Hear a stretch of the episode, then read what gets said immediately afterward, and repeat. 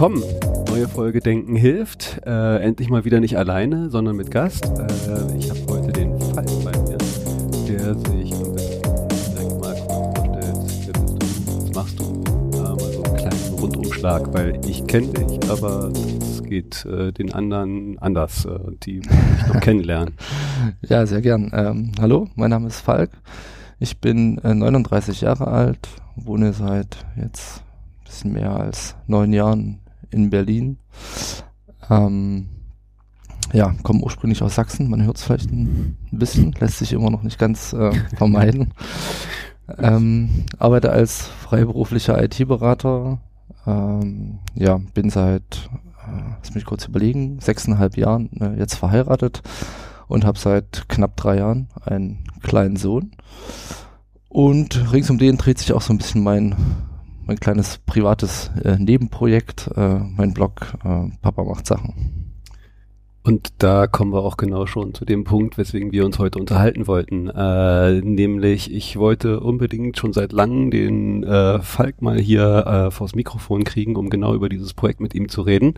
Äh, Papa macht Sachen in seinem Blog und äh, aber eigentlich im Allgemeinen ein bisschen übers grundsätzlich äh, Elternsein in der heutigen mhm. Zeit und äh, alles, was da so ein bisschen drumherum äh, kreucht und fleucht.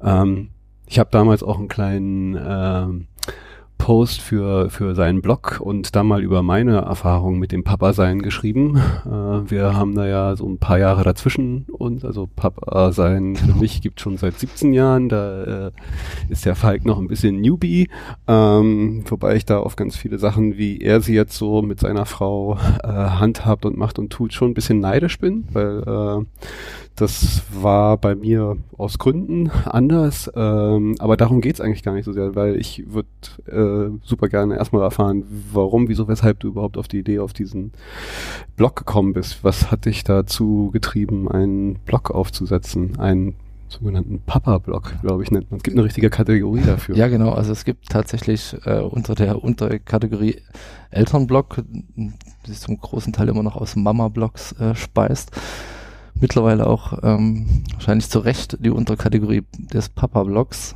ähm, also Erfahrungen, die dann eben hauptsächlich aus der Vätersicht äh, geschildert werden. Ähm, ja, wie ist es dazu gekommen? Eigentlich ähm, ganz einfach. Mich interessiert das ganze Thema Social Media an, an sich sehr. Ähm, auch aus Gründen, meine Frau arbeitet in dem Umfeld man hat selbst sehr viel im, im täglichen Leben ähm, damit zu tun, wenn nicht beruflich, dann auf jeden Fall privat. Und ähm, ja, und wenn man sich in dem Thema vielleicht so ein bisschen auch aktiv als Produzent von Content, wie man so schön sagt, äh, austoben will, dann braucht man natürlich ein Thema. Und äh, ja, die Geburt unseres unseres äh, Kindes äh, lag da also zum einen deshalb nahe, ähm, weil das natürlich eine, eine spannende Zeit auch für einen selbst ist, man so sicherlich auch schafft, ein paar Erinnerungen, wenn auch digital, ähm, für eine längere Zeit zu bewahren, auf die man vielleicht später gern mal äh, zurückschaut. Das ist das eine. Ähm, und das zweite ist, ähm, dass wir uns ja ganz aktiv für, eine, für, ein, für ein gewisses Modell ähm, entschieden haben, ähm, womit ich jetzt nicht die Welt beglücken möchte, aber vielleicht auch gern oder schon gern auch ein bisschen aktiv drüber ähm, berichten, um vielleicht auch den Denkanstoß für den einen oder anderen Vater oder auch Mutter ähm, zu legen, ob, ob das nicht auch was für, für andere vielleicht wäre. Und ähm, ja, wenn man ein bisschen drüber berichtet, dann kann man Leuten das Ganze ja ein bisschen näher bringen. Die Idee gab es also schon zur Geburt, es hat dann noch eine ganze Weile gedauert. Also ich bin jetzt erst seit ähm, etwa 15, 15 Monaten aktiv, also also war der Wunsch vor, zum Bloggen vorm Thema da oder kam das Thema und dann der Wunsch zu bloggen? Ja, es kam so ein bisschen gleichzeitig, ähm, glaube ich. Also ähm, ich habe ich hab ja eine relativ lange Elternzeit genommen Und in der Zeit ist also so ein bisschen, also gerade die erste Zeit, Elternzeit ist ja dann schon noch so ein bisschen so, die Kinder, da passiert dann nicht so viel den ganzen Tag, außer, außer schlafen äh, und auf dem Rücken liegen. Und da, ähm, dass sich das so stark ändern äh, würde, habe ich zu dem Zeitpunkt auch nicht geahnt, aber da äh, hat man ja schon ein bisschen Zeit und macht sich so seine Gedanken, was man vielleicht ähm, noch so machen könnte. Und da ist, da ist der Gedanke so ein bisschen gereift. Hat dann noch eine ganze Weile gedauert, bis ich es tatsächlich in die Tat umgesetzt habe. gab verschiedene ähm, Anstöße. Ja, zum einen, dass das Thema der Väter tatsächlich ein bisschen unterrepräsentiert ist aus meiner Sicht. Äh, und zum zweiten auch dann den, den aktiven Push aus dem Umfeld. Jetzt auch endlich nicht mehr nur drüber zu reden, sondern es auch wirklich mal zu machen. Äh, du hast ja gerade gesagt, äh, ne, dein, dein Sparte heißt sozusagen Papa-Block aus der Oberkategorie Elternblock. Äh, erzähl doch nochmal so ein bisschen, ich bin jetzt da äh, nur so mal kurz eingetaucht, aber äh, vielleicht nochmal so ein kleiner Abriss über, was sind denn jetzt so Elternblocks, wie zeichnen die sich aus, was ist vielleicht so das Spezielle an diesem Mama-Block an sich, war für mich schon so ein Begriff und vielleicht auch, du bist ja jetzt nicht der erste Papa, der blockt, äh, nee, wie sich da so ein bisschen so die Papa-Block-Szene von der Mama-Block-Szene unterscheidet, vielleicht so einen kleinen Überblick zu kriegen. Ja, da kann man jetzt äh, wahrscheinlich sehr viele äh, Fettnäpfchen äh, treffen äh, in, dem, ja, in, in der Beschreibung. ähm, aber okay, versuchen wir es mal. Also gut, Elternblogs ähm, allgemein ähm, drehen sich natürlich um Erfahrungen, die Eltern mit ihren Kindern machen. Da gibt es ganz, ganz unterschiedlichste, äh, es gibt aus ganz unterschiedlichen Richtungen. Es gibt ähm, sehr textlastige Blogs natürlich, die tatsächlich als Blogs ähm, sich als Blogs definieren und auch tatsächlich über über über eine Webseite ähm, den meisten den meisten Content produzieren. Das geht dann über die Abstufungen ja Facebook, Ne?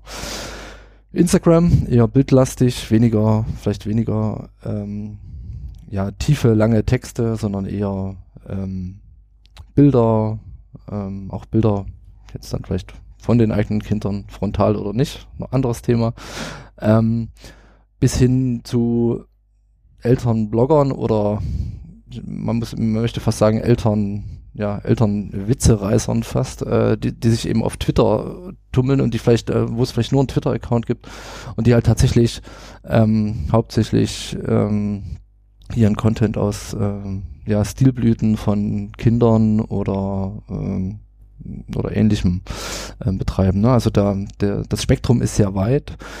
Die Szene ist, glaube ich, auch sehr groß. Ich habe da auch da wirklich gar keine, gar keine ähm, gar keine äh, Idee, wie viel es da gibt, aber also ich könnte dir bestimmt jetzt 200 auch relativ reichweitenstarke und bekannte Elternblogs äh, so runterrasseln. Wo, wo liegt da so reich? Wann, wann redet man da von reichweitenstark? Naja, also es gibt ganz ganz bekanntes äh, Beispiel ist ähm, Stadtland Mama zum Beispiel. Ne? Das sind äh, zwei ähm, Frauen, die gemeinsam eine ja, Kombination aus Blog, Facebook-Seite, Instagram ähm, betreiben und die haben, glaube ich, auf ihrem Blog jetzt mal in einem Monat eine Reichweite von 400.000 Lesern in einem Monat gehabt. Ne? Also das ist schon.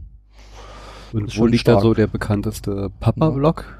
Ähm, ja, kann ich dir, kann ich dir gar nicht sagen, weil ich dir auch gar nicht sagen kann, was der bekannteste Papa-Blogger eigentlich ist. Man tummelt sich eben auch tatsächlich da, wie, wie auch in vielen anderen Social-Media-Umfeldern, selbst immer in, in einer Blase. Ne? Man kann man kennt so, man kennt so ein paar, ich kenne zum Beispiel ähm, drei Papas, die gemeinsam sehr, sehr viele Podcast-Folgen äh, aufgenommen haben und damit auch relativ reichweiten äh, sind. Ähm, das Team nennt sich Ich bin dein Vater.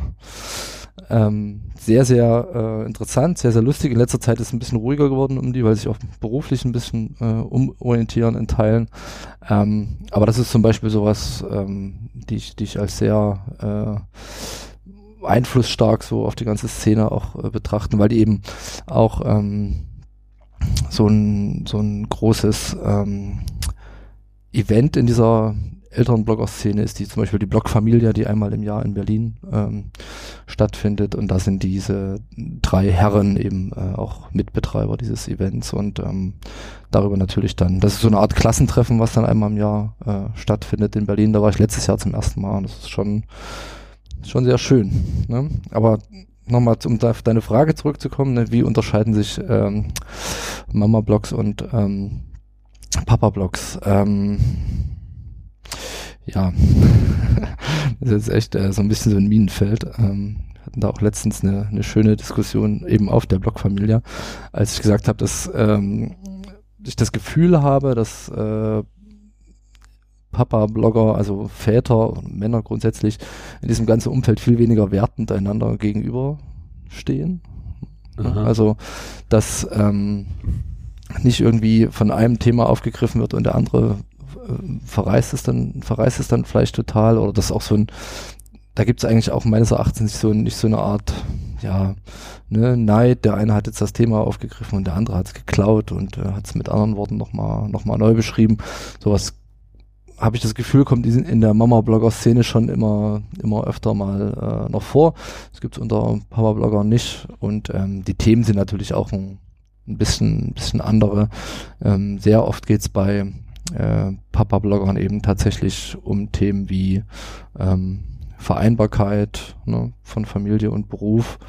Ähm, Wobei es, auch Papa-Blogger gibt, die ähm, darüber bloggen, wie es ist, dass sie äh, den kompletten Haushalt alleine zu Hause schmeißen ähm, und die Frau arbeiten geht. Also das kann man auch nicht so über einen, so über einen Kamm scheren. Ich empfinde die ganze Papa-Blogger-Szene als sehr, sehr ähm, entspannt, kooperativ. Es gibt viele Anfragen von, von äh, Kollegen, möchte ich sagen, die sagen, ne, kannst du, willst du mir nicht mal ein Interview beantworten oder man, man, ja, wenn man sich trifft, dann ja, freut man sich eigentlich, man ist halt immer in der Minderzahl, ne? deswegen freut man sich immer sozusagen Gleichgesinnte ähm, zu treffen und mit denen dann auch mal drüber zu sprechen, was die eben so machen. Geht's da in der Mama-Blog, also wenn ihr diesen Unterschied so beschreibt, dann drängt sich für mich so ein bisschen was auf wie, äh, okay, da ist mehr Konkurrenz, im Sinne von geht's da halt in der Mama-Blogger-Szene auch schon richtig um, um Geld, also hat man da, also verdienen da halt auch welche schon Geld mit und deswegen halt einen größeren Konkurrenzkampf vielleicht also, schon? Das ganz sicher, ne? also es gibt auf jeden, man kann auf jeden Fall ähm,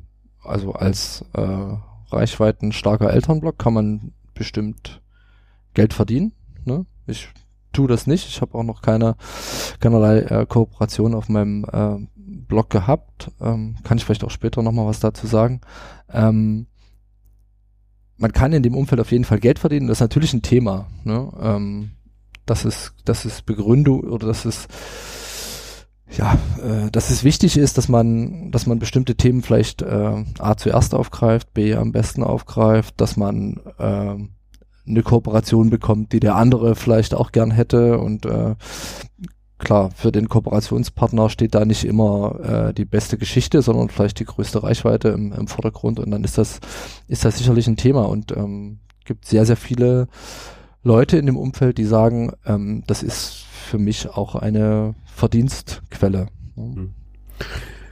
Ähm, du hast ja vorhin schon mal angerissen, so das Thema, da, da würde ich jetzt mal so, so hinlenken, aber grundsätzlich nochmal, wenn ich jetzt mal so darüber nachdenke, alleine der Fakt, dass es sowas wie Papa-Blogs gibt, dass sich halt Väter so hinsetzen und auseinandersetzen mit der Rolle, dass sie meinen, ich muss jetzt darüber schreiben, zeigt für mich schon mal so einen gewissen Wandel, der mh, mm, naja, ich würde jetzt nicht sagen, ich komme jetzt aus einer anderen Zeit, aber das war zumindestens, wo ich Vater geworden bin, noch nicht so. Ich will jetzt nicht sagen unbedingt vielleicht, dass, dass wir die Rolle des Vaters äh, äh, damals boah, es klingt jetzt so, dass ich so uralt schon bin irgendwie.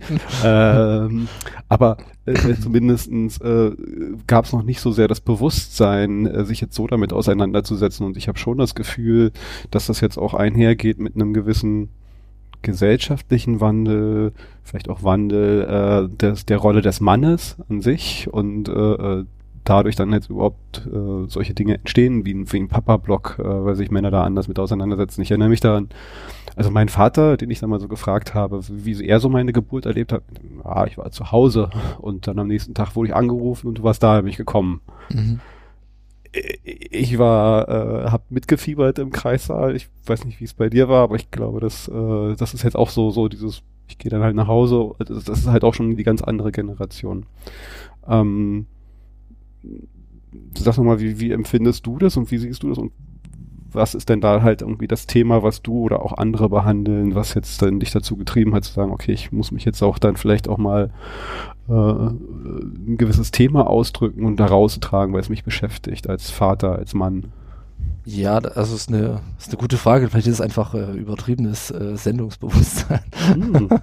kann natürlich, äh, kann natürlich auch äh, damit zusammenhängen. Ja, also gut, also da kommen sicherlich ein paar Sachen zusammen. Ich habe schon immer ganz gerne auch mal ein bisschen geschrieben. Ne? Also auch so Tagebücher in, in, in Urlauben oder so geschrieben, ein bisschen so ein Reisetagebuch und ähm, das, das liegt mir halt ein bisschen und es macht mir Spaß und wenn ich die Zeit dafür finde, dann äh, kommt da auch meistens, ähm, kommt da auch meistens was bei rum.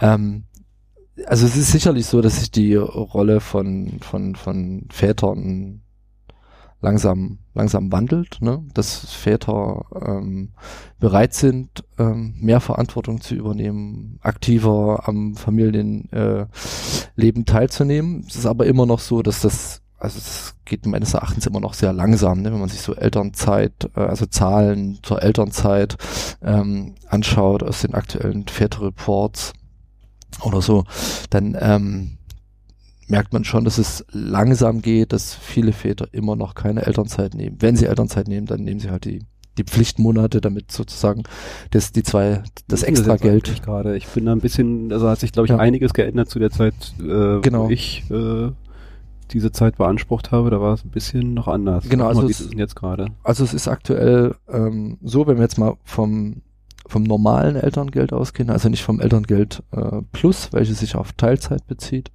ähm, vom normalen Elterngeld ausgehen, dann ähm, ist es so, dass ähm, man Anspruch auf ähm, 14 Monate Elterngeld hat, wenn jeder Partner mindestens zwei Monate Elternzeit nimmt. Ne? Der klassische Verteilung sieht eben dann so aus, die Frau macht äh, ein Jahr Elternzeit und der Mann nimmt sozusagen die zwei extra Monate, damit damit das Geld nicht verfällt.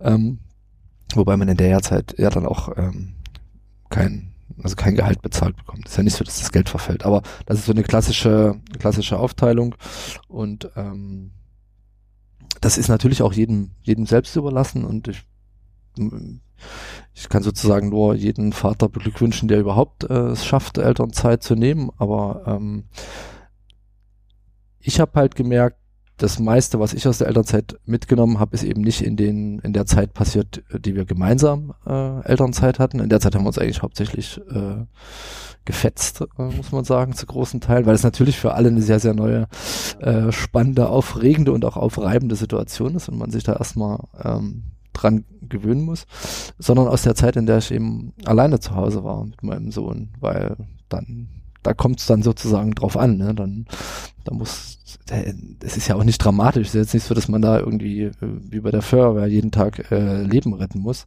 Ähm, aber es ist tatsächlich so, ähm, ja, dass man, dass man dann eben da Verantwortung für so ein kleines äh, Leben hat und sich kümmern muss und dass man das ja auch äh, dass das eben auch Männer ohne Probleme hinbekommen können. Ne? Und das ist ja manchmal so ein, das gilt ja manchmal so als Wunder.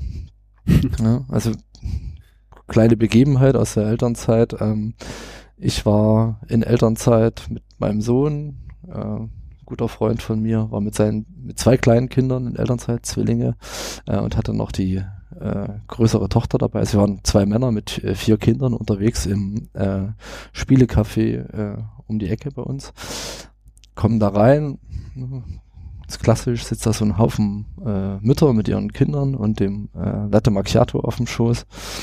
Und die gucken so verstohlen rüber zu uns und wir haben uns halt nichts dabei gedacht, haben uns was zu trinken bestellt, äh, haben da mit unseren Kindern gespielt, bis sich dann eine getraut hat, endlich zu fragen, was wir denn da machen würden, ob wir denn, äh, ob wir, äh, ob wir so ein na, wie heißt, ob wir so Tagesväter wären. Ja, und da haben wir gesagt, ich hatte damals, oder wir hatten damals einen Tagesvater. Ja, spannend, gibt's auch äh, selten, ne? Ja. Und dann haben wir gesagt, nee, wir sind, äh, das sind unsere Kinder.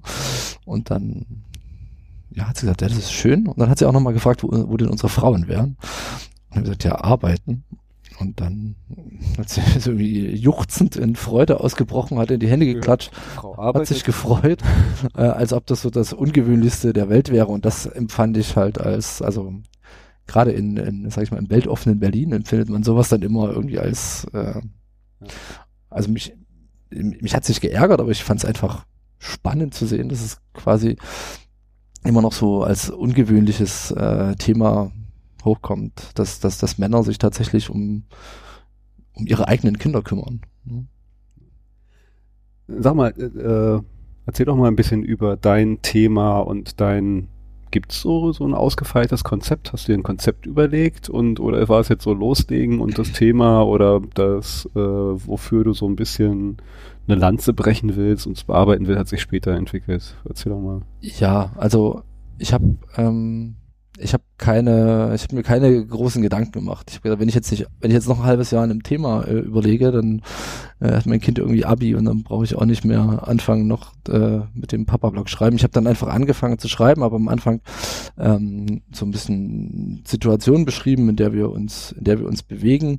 Ist auch immer noch so, dass äh, es auf meinem Blog äh, nicht äh, jeden Tag einen Beitrag gibt, auch nicht jede Woche, manchmal auch nicht jeden Monat, um ehrlich zu sein, sondern ähm, dass sich dieses ganze Konglomerat, äh, ja, dass es so ein bisschen atmet und äh, es eben mal mehr, mal, mal weniger äh, zu berichten gibt. Also ich habe schon auch so klassische Themen, ne, wenn wir irgendwie im Urlaub gewesen sind, dann äh, hinterlasse ich da schon ganz gern äh, Tipps, ähm, was man jetzt gut mit Kind machen konnte an dem einen oder anderen ähm, Ort, was das Reisen mit kleinen Kindern vielleicht einfach macht, also die ja, klassische Lebenshilfe, sage ich mal, ähm, was was jetzt überhaupt nicht irgendwie Papa oder Mama Blog spezifisch ist, sondern was so ein klassisches Elternblog Thema natürlich ist, weil viele Eltern auch tatsächlich ein bisschen Angst haben, ne, mit einem sehr kleinen Kind äh, zu reisen und ich da echt nur den Tipp geben kann, dass man es einfach machen muss. Ne? Also, also am besten. Du als Vater als Papa, als Mann dann vielleicht einen anderen Blick oder gibt es da eine andere Perspektive ja, darauf als andere ich glaube, Ich glaube nicht, nee, ich glaube nicht, dass es da einen anderen Blick drauf gibt. Ne? Also ich lese ja auch viel auf anderen ähm, Elternblogs und zum Reisen, ähm, glaube ich, gibt es eigentlich keine, gibt es da nicht, nicht viele andere Perspektiven äh, zwischen Männern und Frauen. Ähm, da ist es tatsächlich eher so, dass es eben so ein bisschen die vorsichtigen Eltern gibt, ne, die sozusagen den Beitrag eher im Kontext schreiben, ne, ich hatte totale Angst und äh, bin total überrascht, dass es so gut funktioniert hat. Und es gibt die, die quasi ihre Kinder von Anfang an ähm, ja, da als vollwertige äh, Reisekompagnons betrachten und sagen, wir machen das jetzt einfach und ähm, das wird dann auch schon so funktionieren und äh, in dem, in dem, ne, den, den Gusto hat dann der Beitrag auch, da steht da eben dann drin, was jetzt, wo es jetzt gut war, was jetzt nicht so cool war, ähm, was man vielleicht beim nächsten Mal anders machen würde. Und ähm, das, das ist es dann sozusagen auch schon. Ähm, ja, und ähm, ansonsten versuche ich halt ähm, immer wieder mal so ein bisschen das Thema, also was ein Thema für uns ist, ist ähm, natürlich Vereinbarkeit. Und meine Frau arbeitet äh, zu 100 Prozent. Ähm, ich habe bis vor einem halben Jahr festangestellt, zu 100 Prozent gearbeitet, arbeite jetzt äh, freiberuflich, dadurch ein bisschen variabler, ne, manche Monate mehr, manche Monate weniger. Ähm, aktuell eher so ein bisschen weniger als 100 Prozent. Ähm, aber ja, so Vereinbarkeit ist, ist, ist immer ein Thema bei uns, auch weil wir beide auch auf Dienstreisen gehen müssen. Ähm, die Großeltern, ja, zwischen 300 und äh, 8000 Kilometer weit weg wohnen äh, oder 5000 Kilometer, also nicht an einem Nachmittag zu schaffen. Ähm, und, und, und wir uns dann einfach irgendwie anders behelfen müssen, um das sozusagen auf die Reihe zu bekommen, dass wir beide ähm, so arbeiten können, wie wir möchten und uns um unser Kind kümmern können, wie wir möchten. Ähm, und ähm, darüber äh, schreibe ich dann eben zum einen auch mal in der Form so eines Wochentagebuchs, wo man dann mal sieht, äh, ne, was dann sozusagen die Herausforderungen sind und wie, wie, wie man die an der Stelle löst. Ähm, zum anderen aber eben auch ähm, versuche ich mich irgendwie immer mal wieder äh, einzubringen und äh, Themen anzusprechen, wie man Vereinbarkeit vielleicht aus äh, Sicht eines Arbeitnehmers besser gestalten könnte, ne, was Arbeitgeber tun können, was es vielleicht an neuen Entwicklungen gibt. Äh, es gibt ja so ein paar Arbeitgeber, die auch in Deutschland da relativ äh, weit vorn dabei sind, die ihren Mitarbeitern viel ermöglichen, ähm, was, was andere vielleicht auch gar nicht kennen und ähm, ja, und schreibe so Beiträge zum Thema, wie ich mir vorstellen könnte, dass ein Elterngeld äh, so gestaltet sein könnte, dass es vielleicht mehr Väter dazu animiert, ähm, in Elternzeit zu gehen. Lass uns doch, also da würde ich ja. ja gerne mal mehr erfahren. Äh, lass uns doch da gerne mal tiefer einsteigen. Also vielleicht leicht mit dem Elterngeld, ja. also weil du es gerade zuletzt gesagt hast. Was, was wäre denn da für dich deine Vorstellung, wie Elterngeld besser gestaltet werden könnte? Naja, also aus, aus meiner Sicht könnte man, also die Frage ist ja immer, aus meiner Sicht ist der, hat der Staat ja eine, die Funktion oder die, die Aufgabe, ähm, so ein bisschen gesellschaftliche Entwicklung zu steuern, vielleicht ein bisschen in, in eine, in eine Richtung, die man als Staat möchte. Ne? Und wenn die, wenn es der gegenwärtigen oder wenn es irgendeiner Regierung äh, ein Anliegen wäre, sozusagen da eine eine, eine äh, Gleichberechtigung zwischen Männern und Frauen noch stärker herzustellen, dann müsste man vielleicht versuchen, ähm, irgendwie zu steuern, dass Männer längere Elternzeiten nehmen, weil das meines Erachtens verschiedenste äh, Auswirkungen hat. Also A, Väter, die sich um ihre Kinder mal alleine gekümmert haben, die können sich auch später alleine um ihre Kinder kümmern. Ne? Die wissen, wo der Arzt ist, äh, wo der Arzt anzurufen ist, wo die Krankenkassekarte vom äh, Kind liegt, äh, wie man, keine Ahnung, äh, die wissen, was sie zu tun haben, wenn das Kind krank ist. Das heißt, die können ein halbes Jahr später auch zu Hause bleiben, wenn das Kind krank ist, ne, und, und sind davon nicht völlig überfordert. Ähm, und das sind halt viele Dinge, die man in so einer längeren Elternzeit lernt. Ne. Zum Zweiten kann, wenn es denn der Mutter ein Anliegen ist, sie, wenn der Vater äh, eine längere Elternzeit macht, früher wieder in den Beruf einsteigen. Das führt sicherlich dazu, ähm, dass langfristig gesehen vielleicht ähm, Frauen äh, weniger benachteiligt äh, werden bei der Berücksichtigung für verantwortungsvollere Positionen, ne, führt dazu, dass ähm, was wiederum dazu führt, dass Frauen vielleicht äh, ähnlich ähnlicher bezahlt werden wie Männer. Ne? Also gibt es ja ganz viele ähm, mögliche Schlussfolgerungen, die man sich da davon äh, ableiten oder wünschen könnte.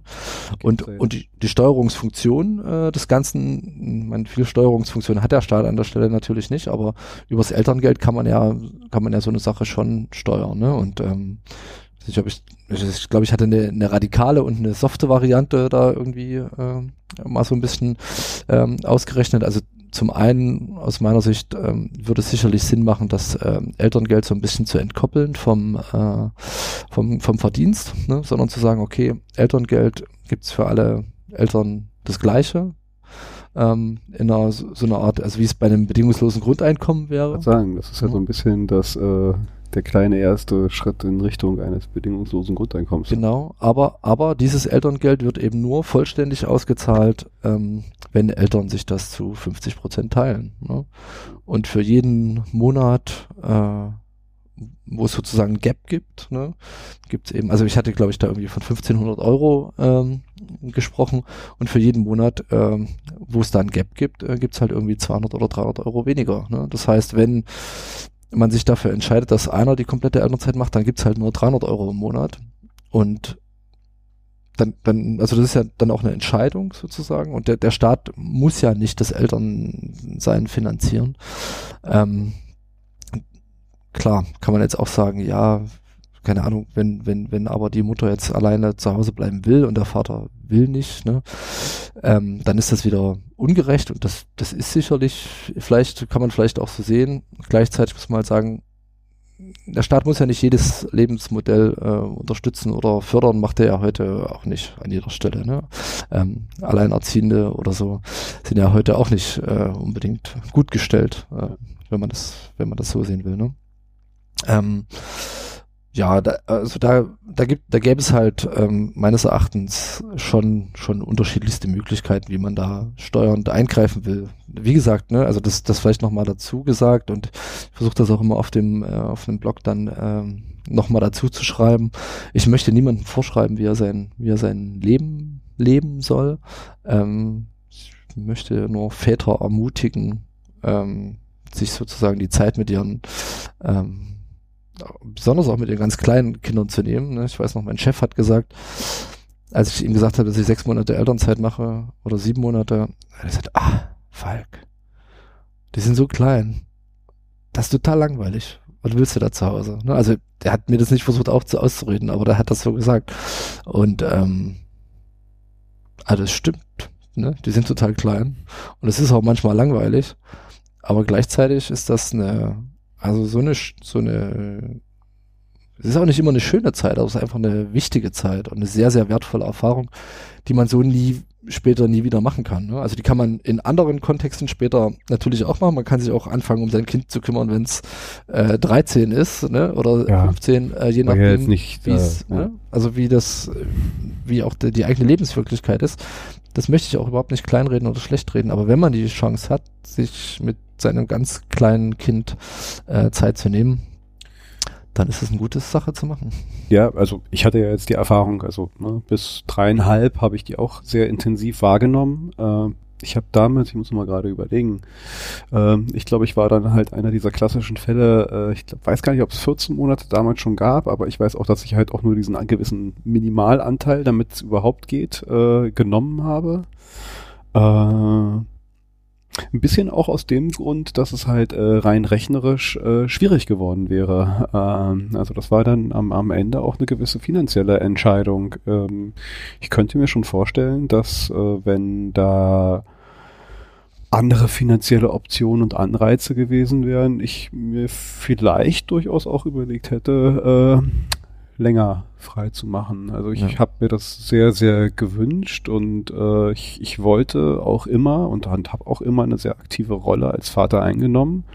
Hab da auch, also ne, meine persönliche Situation, die habe ich jetzt hier nicht ausgeführt, aber ich hatte äh, zwischen dem, den dreieinhalbten Lebensjahr und dem dreizehnten Lebensjahr meines Kindes so eine, so eine äh, Papa-Kind-Fernbeziehung. Äh, also wir haben uns nur in den Sommerferien gesehen und äh, die Zeit sehr, sehr intensiv wahrgenommen, aber habe dazwischen sehr, sehr gelitten, diese, diese Rolle als Vater nicht wahrzunehmen und kann das halt durchaus nachvollziehen und das ist halt so, dass diese Zeit kommt nie wieder. Äh, Außer man äh, noch ein Kind.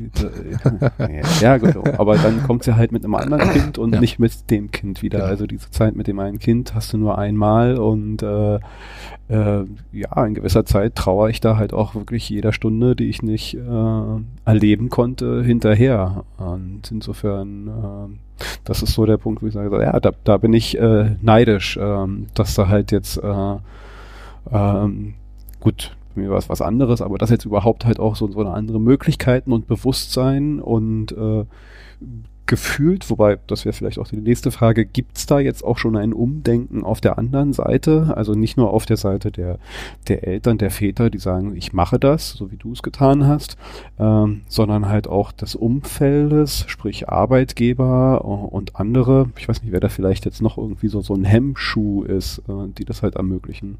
Ja, also ähm, also da muss man auch nochmal dazu sagen, dass das finanzielle äh, Thema ist, ist natürlich eins. Ne? Also Reaktionen, die ich bekommen habe, waren halt auch oft, dass Leute gesagt haben, wir hätten das gern gemacht, aber das wäre bei uns, wir haben so eine Alleinverdiener-Situation oder eine 80-20-Verdiener-Situation und das wäre bei uns einfach finanziell äh, nicht gegangen, weil wir die Miete hätten äh, nicht mehr bezahlen können, wenn mein Mann jetzt äh, sechs, sieben Monate in Elternzeit gegangen wäre. Ne? Das ist natürlich, ähm, muss man auch sagen, das wird dadurch, dass wir ungefähr gleich verdienen, ne, gleich arbeiten vom Aufwand und so, also schon vorher eine sehr, ähm, ja, man muss sagen, wirklich eine privilegierte Situation äh, hatten. Ne? Und, und auch bei uns, bei beiden, bei uns, also zum Beispiel für bezüglich der, ähm, ähm, ich habe noch, bezüglich der Arbeitgeber auch ähm, es überhaupt kein Thema war. Ne? Also mein Chef hat da zwar mal so einen Spruch gemacht, aber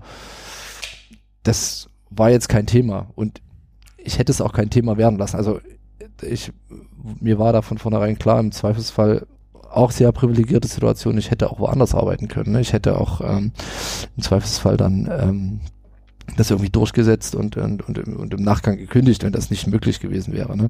Aber in der Situation ist natürlich nicht jeder und das, das muss man sich auch immer bewusst sein, wenn man jetzt äh, dass er akademische Vorschläge macht und sagt, ja jetzt Papas, jetzt geht doch alle mal in Elternzeit. Ne? Das geht natürlich, ist natürlich ähm, nicht immer, nicht immer in jeder Situation möglich. Allerdings, es gibt, es gibt aber auch ähm, Situationen, in denen, ähm, darauf nochmal zurückzukommen, also es gab mal einen sehr, was heißt sehr bekannten, es gibt ja immer einmal im Jahr, äh, kommen ja immer so die Zahlen raus, wie sich das zum, was sich da zum Elterngeld getan hat.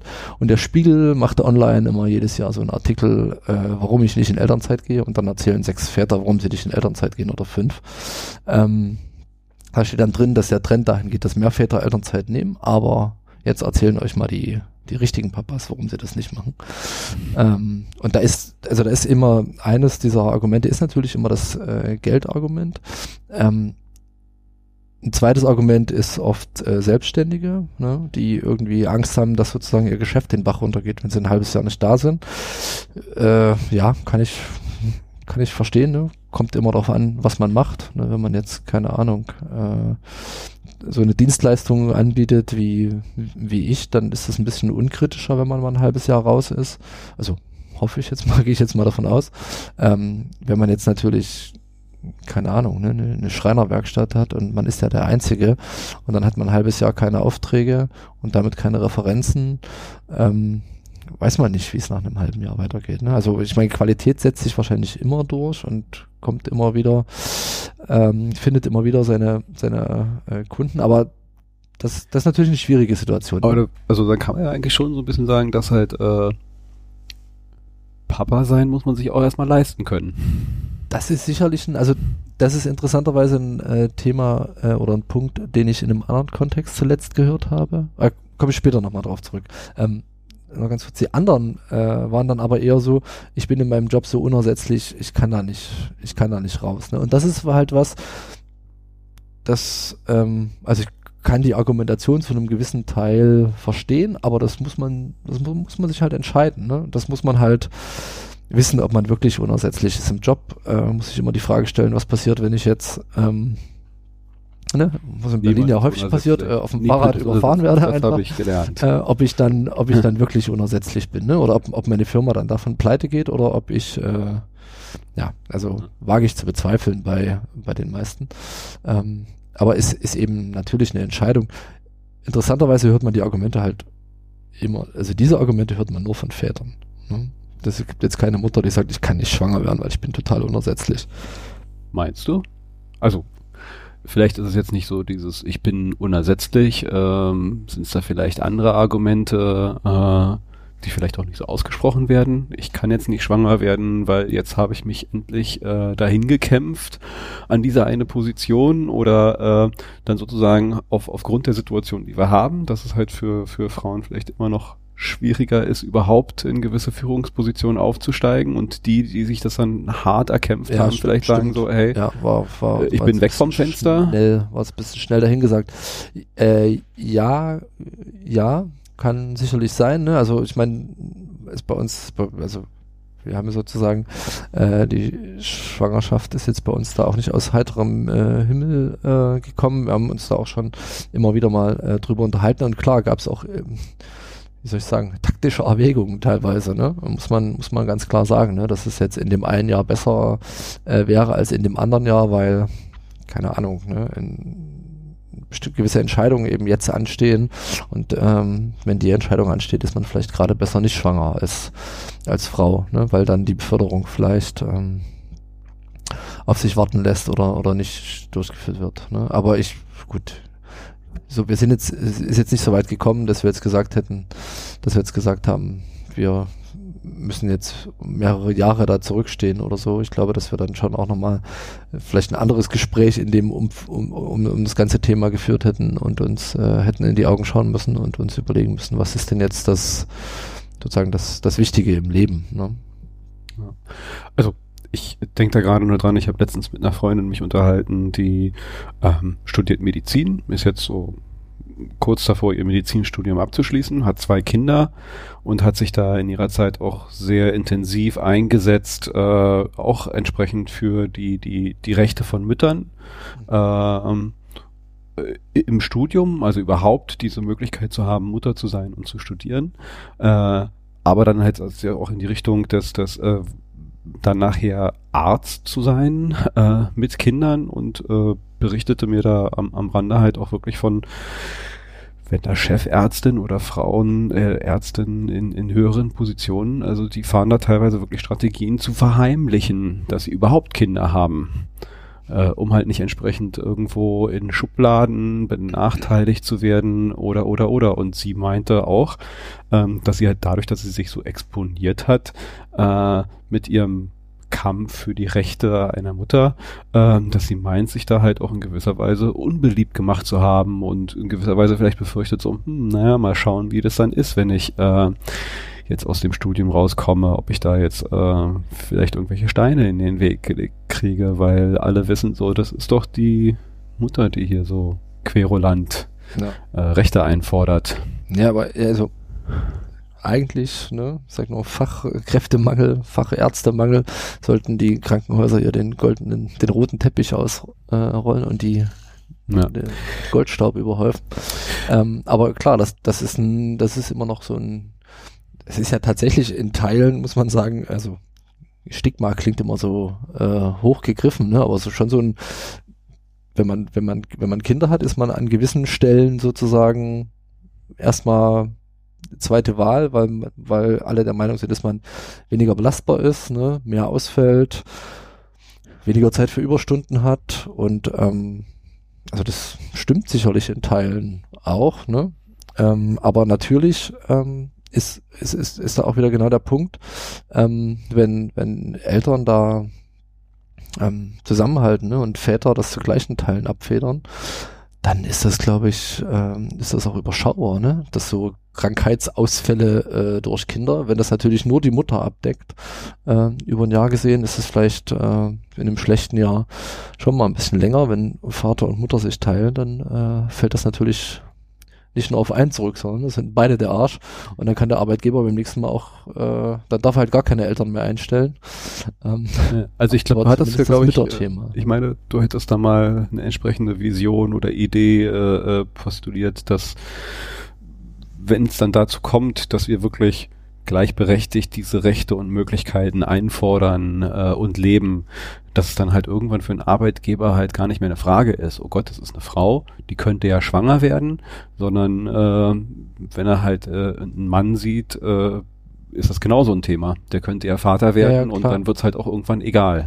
Genau, also wenn, wenn Väter sozusagen zu gleichen Teilen alle alle Probleme des Elternseins äh, mittragen würden, ne, seien es äh, kranke Kinder, äh, nachmittags äh, in die Kita gehen, morgens mit Augenringen ins Büro kommen und vielleicht irgendwie mal einen schlechten Tag haben, weil das Kind die ganze Nacht äh, geweint hat und sich jemand drum, äh, drum kümmern musste und wollte natürlich auch, ähm, dann wäre es natürlich so, dass ähm, Arbeitgeber am Ende nicht mehr vor der Frage stehen, äh, stelle ich jetzt die Frau ein, weil die kriegt gleich Kinder, sondern dann, ich meine, dann müsst, dürfte man keine Eltern mehr einstellen. Ne? Und da wird es dann wahrscheinlich schon ein bisschen schwieriger. Also es kommt aber noch an, wie groß die, äh, wie groß die äh, Masse an potenziell schwierigen Arbeitnehmern ist. Äh, wenn die groß genug ist, dann kommen Arbeitgeber an denen auch nicht vorbei. Ne? Also um das mal so ein bisschen also flapsig zu sagen.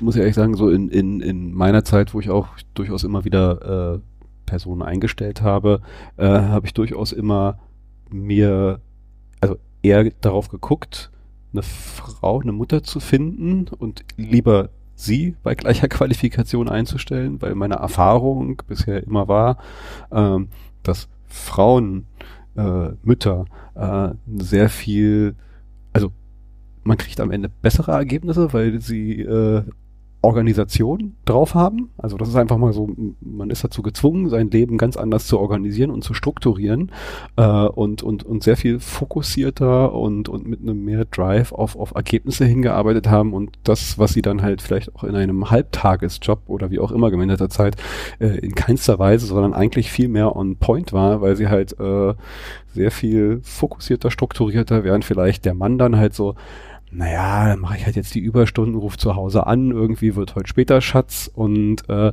äh, am Ende wird dann vielleicht halt von dieser Arbeitszeit, die man dann halt 10, 12 Stunden ist, halt auch ein Großteil prokrastiniert und äh, das gab's dann bei Müttern nicht. Die haben halt einfach mal ihr Ding durchgezogen, strukturiert, fokussiert und äh, die Ergebnisse in den meisten Fällen dann besser. Ich will es jetzt nicht irgendwie so verallgemeinern. Naja, auf gar weiß, keinen Fall. Weiß, das, das ist durchaus auch ein, also ich finde, es ist durchaus auch ein, ein positives, ein Qualitätsmerkmal. Ja. Eine Frau, die halt arbeiten geht, eine Familie schmeißt, hat in gewisser Weise, äh, bringt sie Fähigkeiten mit, die halt, äh, ja, so der Single-Mensch da draußen einfach mal nicht hat. Weil er nicht muss. Ja. Ja. Und, äh, so. Du hattest vorhin, glaube ich, noch einen anderen Punkt, den du bringen wolltest. Ja, ich habe ihn aber natürlich wieder vergessen. Dann kannst du ja mal einen Schluck Bier nehmen. Ich gucke nochmal auf meine ja. Liste. Ähm. Ja, wir hatten uns über die äh, Typen von, äh, über die Verweigerungsgründe äh, äh, für die Elternzeit unterhalten und dann hattest du ein Beispiel gebracht. Ja. Mir fällt es gerade nicht ein. Vielleicht. Äh naja, ich, ähm, aber da haben wir ja schon so ein bisschen, ich hatte immer noch mal so dieses ganze Thema, da sind wir ja schon so, so halb drin eigentlich, äh, inwiefern eigentlich äh, äh, Vater sein oder das so auszuleben halt auch ein gewisser Beitrag zum Feminismus ist. Ähm, jetzt mal so eine ja, These, ja, Idee. Ich denke, dass, dass man das ähm, ja, kann man sicherlich so sehen. Ne? Ähm, würde ich so unterschreiben. Ne? Ich hatte auch mal ein, ich hatte, wo wir dabei waren, äh, Beiträge auf dem Blog. Ne? Ich habe auch mal einen äh, Beitrag geschrieben zum Frauentag, glaube ich, äh, der da hieß, äh, keine Blumen zum, ne? also bei uns yeah. sagen keine Blumen zum Frauentag, weil es ist halt so eine, ähm, ja, so ein klassisches, ähm, super, dass du das immer alles, ne? Super, dass du dich immer um den Haus äh, halt kümmerst das ganze Jahr. Jetzt kriegst du ja heute Blumen und damit äh, ist es dann auch bis zum nächsten Jahr wieder abgegolten. Ähm, sondern wenn man, also ist auch meine Meinung und das, das spiegelt sich sozusagen, also es spiegelt sich auch in diesem also es spielt natürlich alles in, ineinander, ähm, dass wenn man tatsächlich äh, was für Frauen tun möchte und für die Gleichberechtigung tun möchte, dass man halt äh, nicht nicht zwingend ähm,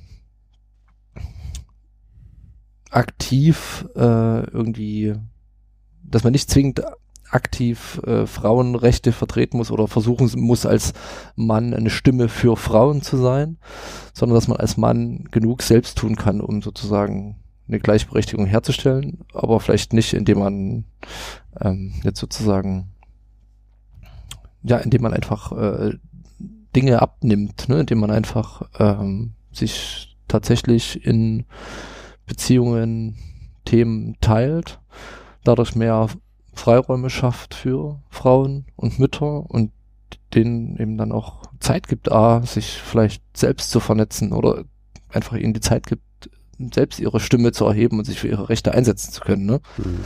Ähm, das, das, ja, würde ich so unterschreiben. Ne? Auch wenn ich sicherlich jetzt nicht, äh, Papa macht Sachen jetzt nicht als feministischen Blog bezeichnen würde äh, oder so. Ähm, das äh, fände ich jetzt ein bisschen hoch gestochen. Aber natürlich ist es so, dass ähm, Väter, die, die sich um, ja, Väter, die sich um alles kümmern, die, äh, oder also die, die alle Aufgaben auch übernehmen können, die schaffen natürlich Freiräume für Mütter. Ne? Das ist ein Punkt. Vielleicht mal ein bisschen weg vom, vom, ähm, vom Blog, sondern mal so mehr hin zum allgemeinen Elternsein. Also dadurch dass du oder ihr das, nicht du, ihr macht das ja mhm. zusammen, ja. Ähm, so und äh, du aber dann halt äh, viel präsenter halt auch bist in, in, in der Erziehung, im, im, im Aufwachsen eures Sohnes. Ähm, hast du das Gefühl, dass sich das, also oder anders gefragt, so hast du Gefühl, wie das vielleicht halt auch sich, sich anders auf euren Sohn auswirkt, im Gegensatz vielleicht zu äh, Kindern, wo es halt noch ein bisschen mehr dieses althergebrachte, in Anführungszeichen klassische Modell ist. Der Vater kommt nur äh, um so und so viel Uhr nach Hause oder wart nicht gesehen und am Wochenende ist er mal eine Stunde da. Mhm. Äh, ja, kann ich glaube ich nicht besonders gut einschätzen, weil ähm, ja, wie es halt immer so ist, ne? gleich und gleich gesellt sich gerne und die Filterbubble, die gibt's nicht nur im Social Media, sondern irgendwie auch im, im Real Life. Ähm, im, in unserem Umfeld ist es eigentlich schon so, dass es sehr viele, dass ich auch sehr viele Väter kenne, die, die viel da sind und die sich viel ähm, kümmern. Deswegen kann ich jetzt schwer direkte äh, Beobachtungen ähm, da so treffen. Also was, was mir aufgefallen ist, ähm, ist, dass ähm, bei uns ähm, zwar auch, es gibt so Mama-Phasen, ne? Ähm, und es gibt auch Tage, an denen ich sozusagen total abgemeldet sind, bin, wenn Mama da ist.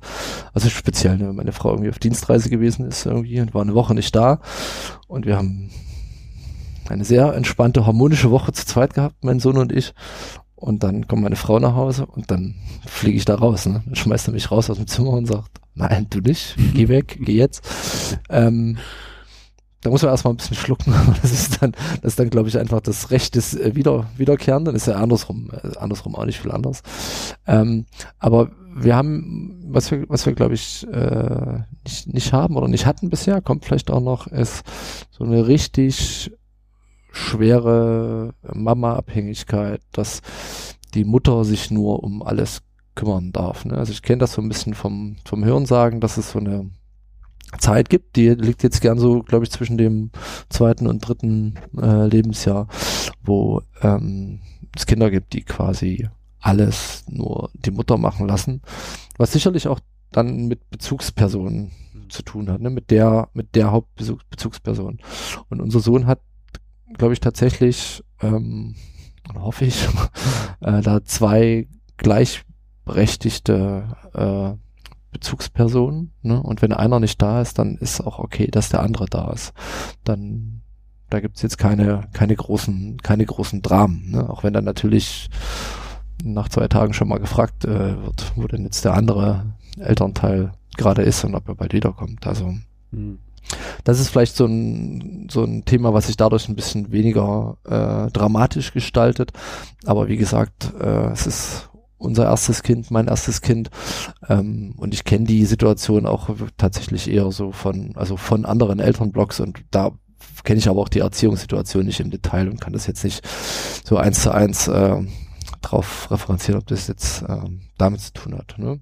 Ja. Grundsätzlich glaube ich halt der, der Vorteil natürlich äh, ist, dass ähm, dass unser Sohn halt relativ viel also, oder viel Input oder mehr Input bekommt, als wenn er sozusagen hauptsächlich mit einem Elternteil ähm, ich möchte nicht sagen aufwachsen würde, das klingt so dramatisch, ne? Ja. Aber wenn, wenn er, wenn er, wenn er jetzt, wenn wir jetzt so eine 80-20 ähm, Verteilung irgendwie hätten, ne? Weil man dann einfach natürlich, ich meine, meine Frau ist eher so der, der musikalische Typ zum Beispiel, ne, hört viel Musik mit ihm und ähm, tanzt auch so mit ihm und so. Und ähm, ich bin halt eher der, der Vorlesetyp, ne? Ich lese ihm dann viele Bücher vor und ähm, dadurch, dass wir, und ich glaube, dass wir uns halt beide auch sehr bewusst sehr viel Zeit dann mit ihm nehmen können und ähm, weniger schnell in eine Art ähm, Eltern, Elterntum abgleiten, wovon man manchmal halt so liest oder hört, dass manche irgendwie sagen, boah, da ist jetzt der fünfte Tag diese Woche und ich habe keine Lust mehr auf äh, Spielen. Ne? Ich spielen kotzt mich an, ich habe auch keine Lust zu basteln und aber draußen ist das Wetter schlecht und ich weiß nicht, äh, was ich da machen soll. Ne? Das ähm, dadurch, dass wir jeder für sich weniger Zeit, aber trotzdem jeder relativ viel Zeit ähm, mit ihm verbringen, ähm, kriegt er, glaube ich, relativ viel Input von verschiedenen, also nicht von verschiedenen, sondern von zwei Seiten. Ähm, und, und, und für uns beide ist es auch ähm, Zeit, die wir gern wahrnehmen und dann auch relativ aktiv. Und äh, ich meine, klar gibt es Tage, an denen man keine Lust hat, zum 20. Mal irgendwie Bubu Siebenschläfer feiert Weihnachten äh, zu lesen. Ähm, aber das hält sich schon sehr stark in Grenzen.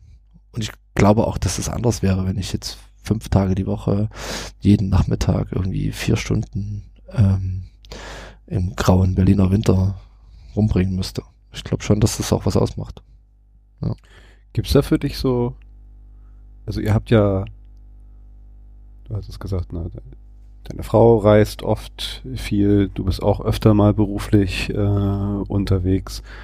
Äh, Gibt es da so Phasen, wo du so anfängst und sagst so, oh, endlich mal raus hier oder oh Gott, oh Gott, irgendwie, wann komme ich zurück? Wie, wie, äh, ja, also, wie, wie ist das so, so mit, mit Wegsein und? Ja, also wenn ich weg bin, bin ich eigentlich kurz weg, also es ist immer dann so eine Nacht, ne? Deswegen hält sich das mit dem, ähm, also dass man dann so totale, äh, total die große Vermissung äh, bekommt, das hält sich dann echt noch in Grenzen. Da äh, kann man halt mal eine Nacht durchschlafen oder auch mal irgendwie mit, mit Kollegen noch was trinken gehen oder so. Das das ist gut, ne? Ich glaube, das hilft einem auch, so unterschiedliche Dinge zu sehen. Ähm, meine Frau trifft das dann schon eher mal, die reist dann äh, eher in die USA, ne? Und dann äh, einmal war sie, glaube ich, zwölf Tage weg und da ist sie, das war, glaube ich, schon hart für alle. Ne? Für uns zu Hause ging es eigentlich dann ähm, zum Ende hin einfacher als am Anfang, weil dann einfach klar war, okay, jetzt die Tage werden wieder weniger, ähm, bis sie wiederkommt auch. Ähm, für sie war das schon sehr, sehr schwer. So, ne? Für mich war so die längste Zeit, die ich weg war, eine Woche, ich gehe mal eine Woche im Jahr äh, wandern mit äh, Freunden. Das war so die längste Zeit, die ich weg war und da waren dann die letzten zwei Tage dann schon auch ziemlich hart und dann habe ich mich schon auch für mich, ja. mich dann auch schon sehr gefreut, äh, wiederzukommen für ihn ist es eigentlich, wenn einer da ist, ist das okay. Ne? Also ich glaube, dass es für ihn nicht sonderlich hart ist. Manchmal, also was er jetzt natürlich versteht, ist, wenn, keine Ahnung, wenn, wenn, wenn ähm, ich ihn morgens in die Kita bringe und sage, ich hol dich ab, ne? und dann komme ich nicht, weil irgendwas dazwischen kommt und dann, dann kann es schon sein, dass er irgendwie sagt, oh, ne, wo ist Papa? Also das, das, das kann dann schon sein oder wahrscheinlich eher andersrum, wahrscheinlich eher, wo ist Mama, wenn Mama nicht kommt. Ähm, aber das, sowas gibt's schon jetzt so langsam. Aber dass, dass er, wenn, wenn, wenn einer von uns beiden jetzt über Nacht nicht da ist, ähm, das sind eigentlich keine Dramen. Das funktioniert für ihn wahrscheinlich besser als für uns teilweise. Ne? Und, ähm, und ansonsten muss man sagen, dass wir es beide immer noch ganz gut schaffen, auch ähm, rauszukommen. Ne? Also wir nehmen uns beide, versuchen beide ähm, auch ähm, sozusagen Termine außerhalb der eigenen vier Wände ähm, wahrzunehmen. Das, äh, ist natürlich wie alles andere. Ähm, muss man das, muss man das planen und, und arrangieren und das, das geht dann immer natürlich zu Lasten von irgendwas, also sei es äh, der Zeit mit dem Kind oder natürlich Zeit mit dem Partner. Ne? Das ist so ein, so ein Thema, dass man da natürlich die richtige Balance finden muss, ähm, dass man nicht wechselseitig jeden Abend weg ist und sich selbst sich gegenseitig gar nicht mehr sieht. Ähm, aber ich glaube, dass, dass es für uns beide wichtig, also klar, das kann, glaube würde jeder unterschreiben, ne, dass es wichtig ist, dass man auch rauskommt und Freunde trifft und, und, jemand anderen sieht oder äh, mal so Neuland betritt, wie ich heute Abend hier. Ähm, das ist total wichtig und ähm, ich glaube, dass ähm, das ist aber eben auch wichtig, dass es auch beide machen können, ne? weil ich das höre ich halt oder höre, lese ich halt oft auf so ähm, Elternblogs dann auch, dass ähm, dass manche dann schreiben, ne, dass sie nach, keine Ahnung, ne, Mütter, die nach zwei Jahren das erste Mal einen Abend ähm, wieder irgendwie weg waren oder so.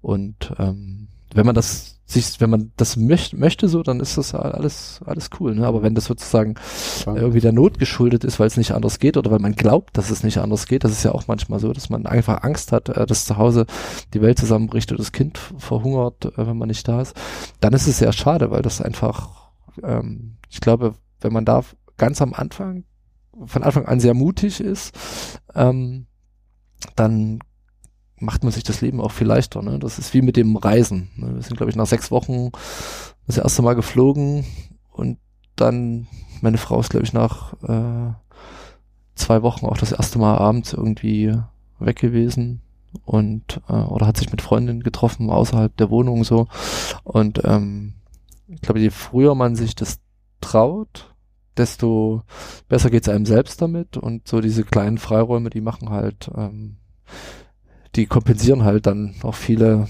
Dinge, die am Elternsein manchmal nicht so super sind.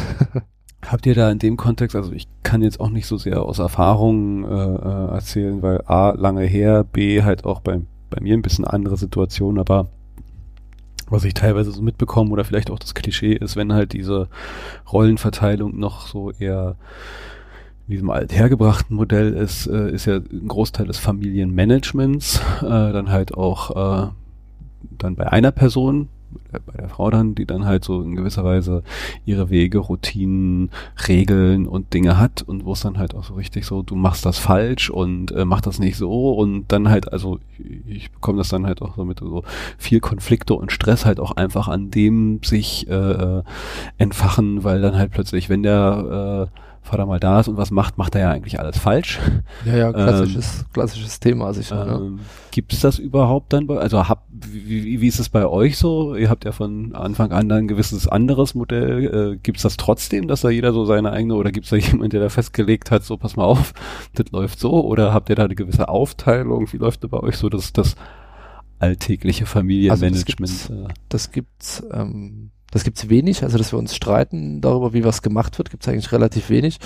Äh, hat sicherlich auch damit zu tun, dass oft einer sozusagen das macht und der andere gar nicht sieht, wie er es macht. Ne? Das äh, hilft dann natürlich auch.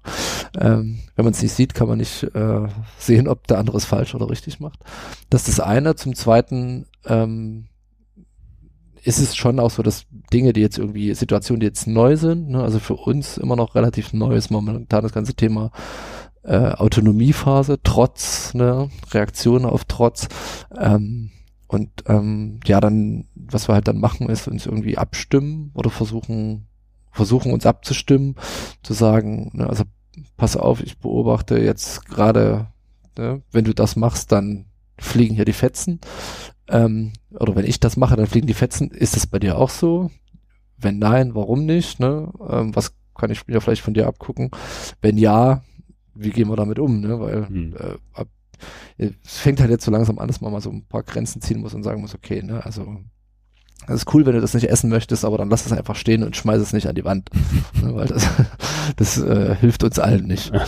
ähm, so eine Sachen. Äh, und dann kriegen wir das, glaube ich, relativ gut so hin. Aber es ist nicht so, dass es einer alleine entscheiden muss, weil es auch beide betrifft und weil beide damit leben müssen, beide mit den Konsequenzen klarkommen müssen. Und klar, ich, also ich glaube auch, wenn wenn es eingefahrene Routinen gäbe, wenn ich was immer so machen würde und dann käme sozusagen samstags äh, meine Frau und sagt halt, machen wir mal alles anders, weil heute bin ich mal da und äh, jetzt lassen wir da auch mal die Puppen tanzen, ne, weil heute ist ja Wochenende und dann muss man das gar vom Montag bis Freitag muss man das dann wieder einfangen und sagen, nee, es gibt keine Schokolade vom Fernseher vorm Abendessen. äh, das ist, das kann ich mir schon schwierig vorstellen. Ne?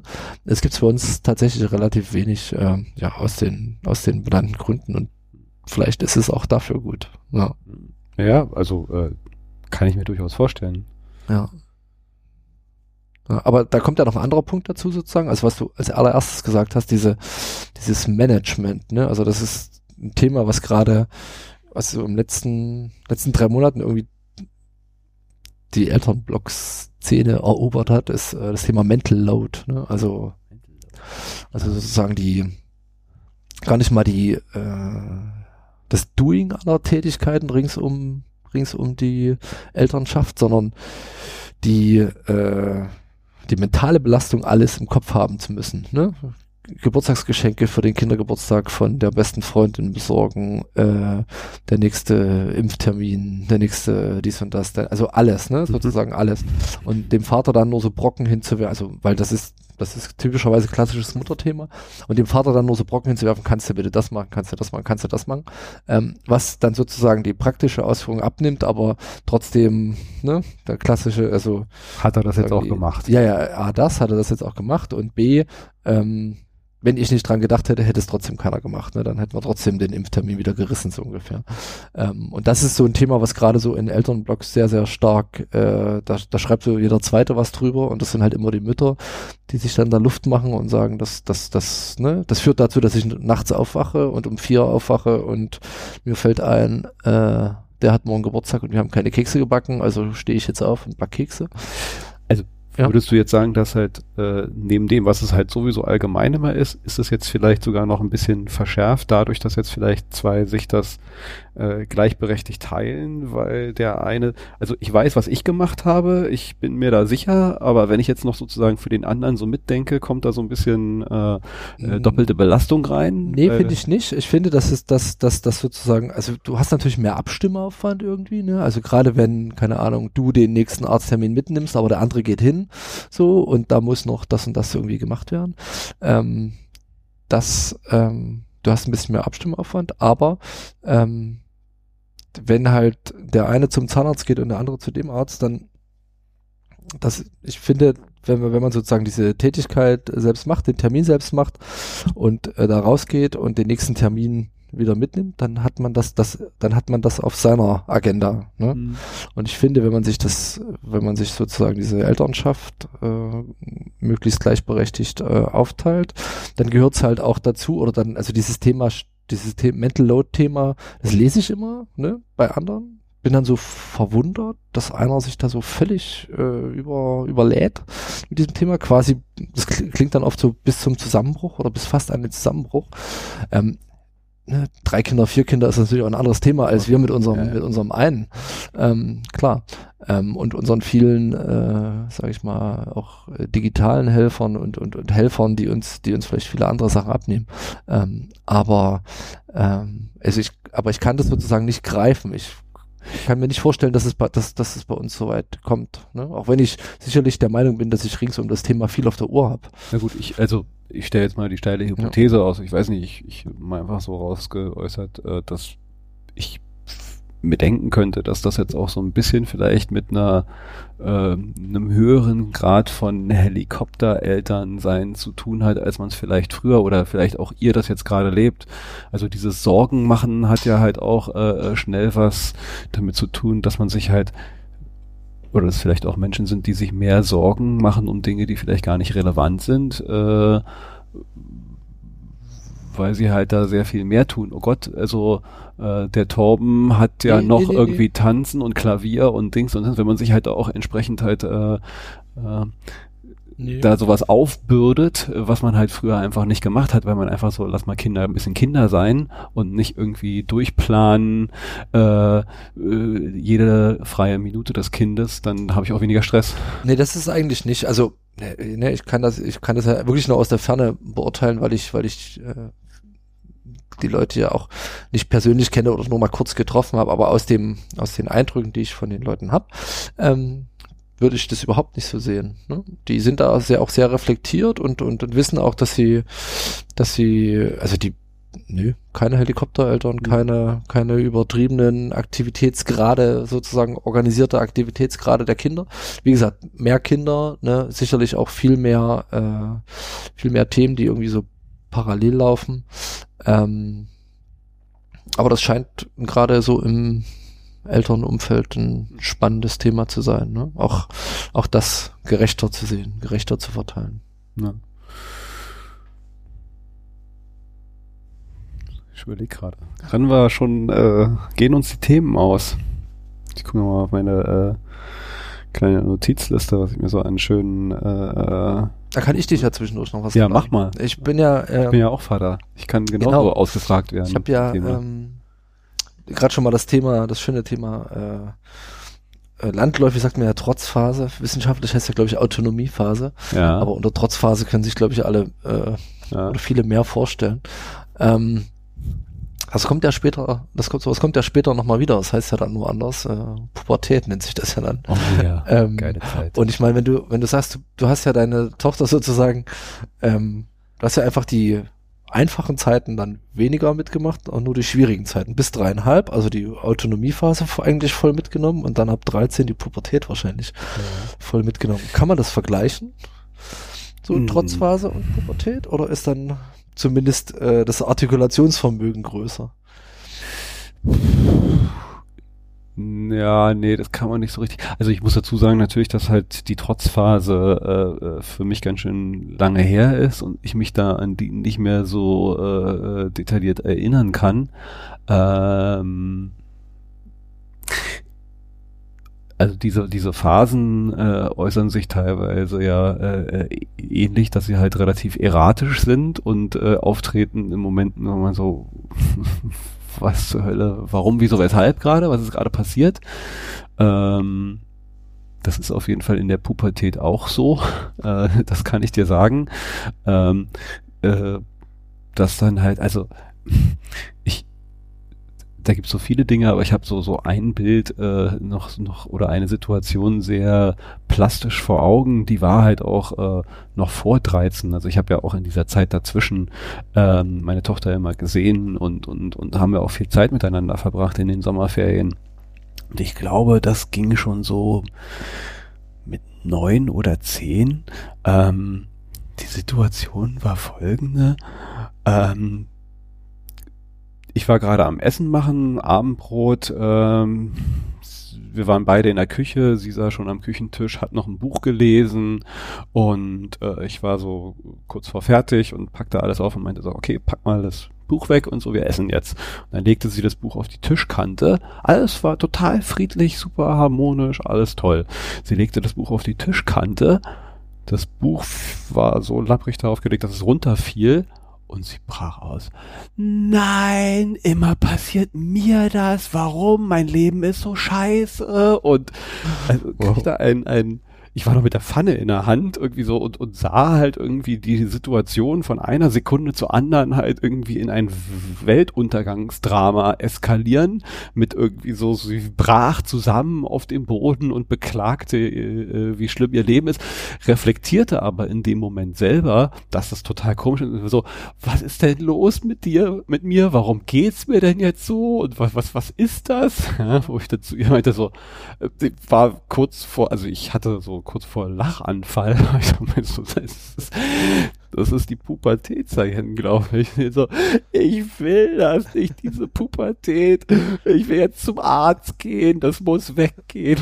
Ich befürchte, das wird ein Arzt nicht behandeln können. Warum nicht? Äh, ja, also äh, das äh, insofern, sie mögen das vielleicht äh, besser artikulieren oder äh, ihre, ihre Gefühle artikulieren können. Das hilft aber am Ende auch nicht äh, viel mehr, weil es ist dann, ähm, ja, genauso dramatisch und komisch. Und äh, das Schlimme ist vielleicht eher, ähm, also was heißt ja das Schlimme? Schlimme ist ja gar nichts. Äh, während man halt bei einem Kleinkind, ich glaube auch sehr klar darauf vorbereitet ist äh, äh, und vielleicht weil da halt auch nicht so viel Artikulation ist, äh, vielleicht ein bisschen einfacher, weil das Spätere ist halt, du hast halt in der Pubertätsphase einen Menschen gegenüber, den du halt schon langsam nicht mehr so als Kleinkind betrachtest, sondern halt als einen vollen Menschen. Oh Gott, das klingt dramatisch. Äh, aber halt, also langsam du, du interagierst auf einer ganz anderen Ebene und auf einem Normalitätsniveau, wie du das halt auch mit jedem anderen äh, Erwachsenen tust.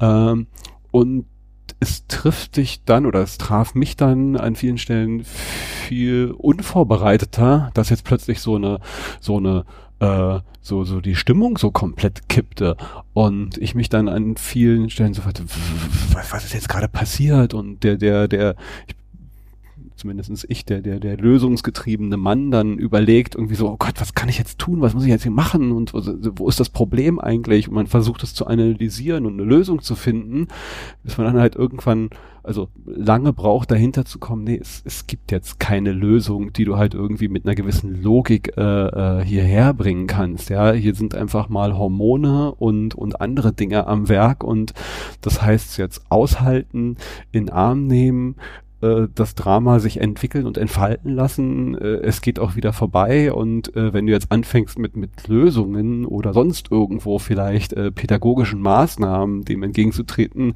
äh, ist das wie Benzin ins Feuer schütten. Äh, so meine äh, Erkenntnisse. Aber das ist halt auch eine eine Lernphase, äh, äh, also da, weil, weil man es ja auch nicht so genau, es ist ja nicht so eine Achtung jetzt. Ja, es gibt Pubertät. keinen festen Weg da durch die Pubertät. Es gibt ne? keinen ja. festen Weg und äh, sie hat halt auch so so so Phasen und Wellen. Ja. Äh, es gibt halt auch nicht so die klassische Phase, äh, die dauert jetzt einfach mal zwei Monate, da musst du durch. Ähm, ich hatte das Gefühl, es gab da halt Ausläufer, die waren relativ früh, dann war es halt mal ein bisschen entspannter und dann äußerte es sich wieder auf einer anderen Ebene äh, anders dramatisch. Ja. Ja, aber es klingt teilweise schon fast so ähnlich wie die Autonomiephase. Ja, es ist, also Pubertät ist ja auch eine äh, wichtige Autonomiephase. Da wird halt Autonomie auf einer anderen Ebene nochmal, wobei sie dann halt an der Stelle also ich habe eine Tochter, ich äh, ich bin jetzt selber ein Mann, ich kann es nicht genau, ich habe das Gefühl, dass halt äh, Mädchen da schon noch auf eine ganz andere Weise viel heftiger mit zu tun haben. Ich habe das Gefühl, dass dass diese Hormonschübe und was es dann halt in deinem Körper und und und mit dir so macht, äh, schon um einiges intensiver ist als als ich es jetzt als äh, Junge erlebt habe. Mhm. Da war die Pubertät so, oh Gott, meine Stimme fährt Achterbahn rauf runter, ich habe Pickel im Gesicht und äh, aber ich hatte nicht dieses äh, klar, also ich hatte nicht diese intensiven Stimmungsschwankungen. Ja, ja. ja ging mir ähnlich. Ja. Ähm, das ist, glaube ich, für Mädchen dann schon heftiger und dann aber auch äh, entsprechend heftiger für die Eltern. Familie, ja, ja. für die Beteiligten. Ja. Äh, das ist um einiges dramatischer, glaube ich, als Jungs. Wobei, ne, also ist jetzt auch, das kann man jetzt nicht gegeneinander aufwiegen. Es ist anders. Äh, es hat eine andere Dramaturgie. Ich, ich äh, bin naja, ich habe nur eine Tochter, äh, äh, freue mich da sehr drüber und habe auch manchmal so gedacht, oh Gott, oh Gott, ey, wenn ich drüber nachdenke, was ich als Teenager so gemacht habe, äh, Jungs haben ja auch so ein gewisses mh, mm, äh, Unsterblichkeitssyndrom, nenne ich es. Also sie kommen so in gewisse Phasen, wo sie denken, so, mir kann nichts passieren und tun da Dinge, die hochgradig äh, lebensgefährlich sind. Also bei mir war es damals ähm, S-Bahn surfen, war eine großartige Sache. Die S-Bahnen in Berlin sind damals noch so einfach nur so die Tür aufmachen. Und das war so auf großartige Ideen wie bei voller Fahrt äh, rausklettern, aufs Dach steigen und solche Geschichten. Ich habe da auch äh, ich habe da auch Leute sterben verjährt? sehen und ist das, das verjährt? Ist, sind diese sind deine Taten verjährt? Nicht, dass äh, wir, nicht, dass jetzt hier bei Ausstrahlung noch. Ich denke mal, die sind verjährt. Soll mir erstmal jemand beweisen, dass ich kann mir ja auch was ausgedacht haben hier gerade. Naja, jedenfalls, ähm, da haben Jungs schon, äh, also da, da macht man sich anders Sorgen dann vielleicht ja, ja. Äh, als bei einem bei einem Mädchen und äh, zumindestens die Pubertätsphase äh, gestaltet sich da äh, anders. Zumindestens äh, meine Wahrnehmung aus meiner Reflexion der eigenen Pubertät und das, was ich jetzt bei meiner Tochter beobachtet habe. Ja. Ich bin gespannt. Ja. Da sind es ja noch ein paar Tage hin. Also, äh, das. Sonst noch Fragen an den, äh, an den alten Vater?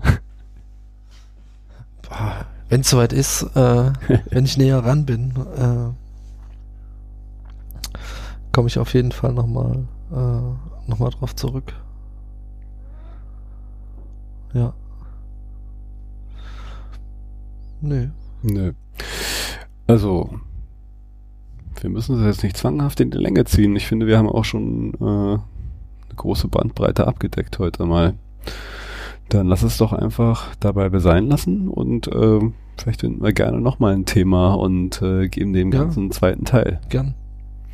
Schön, schön. Hat, Hat mir viel gefreut. Spaß gemacht. Ja, mir auch. Dann äh, sage ich Tschüss bis zum nächsten Mal.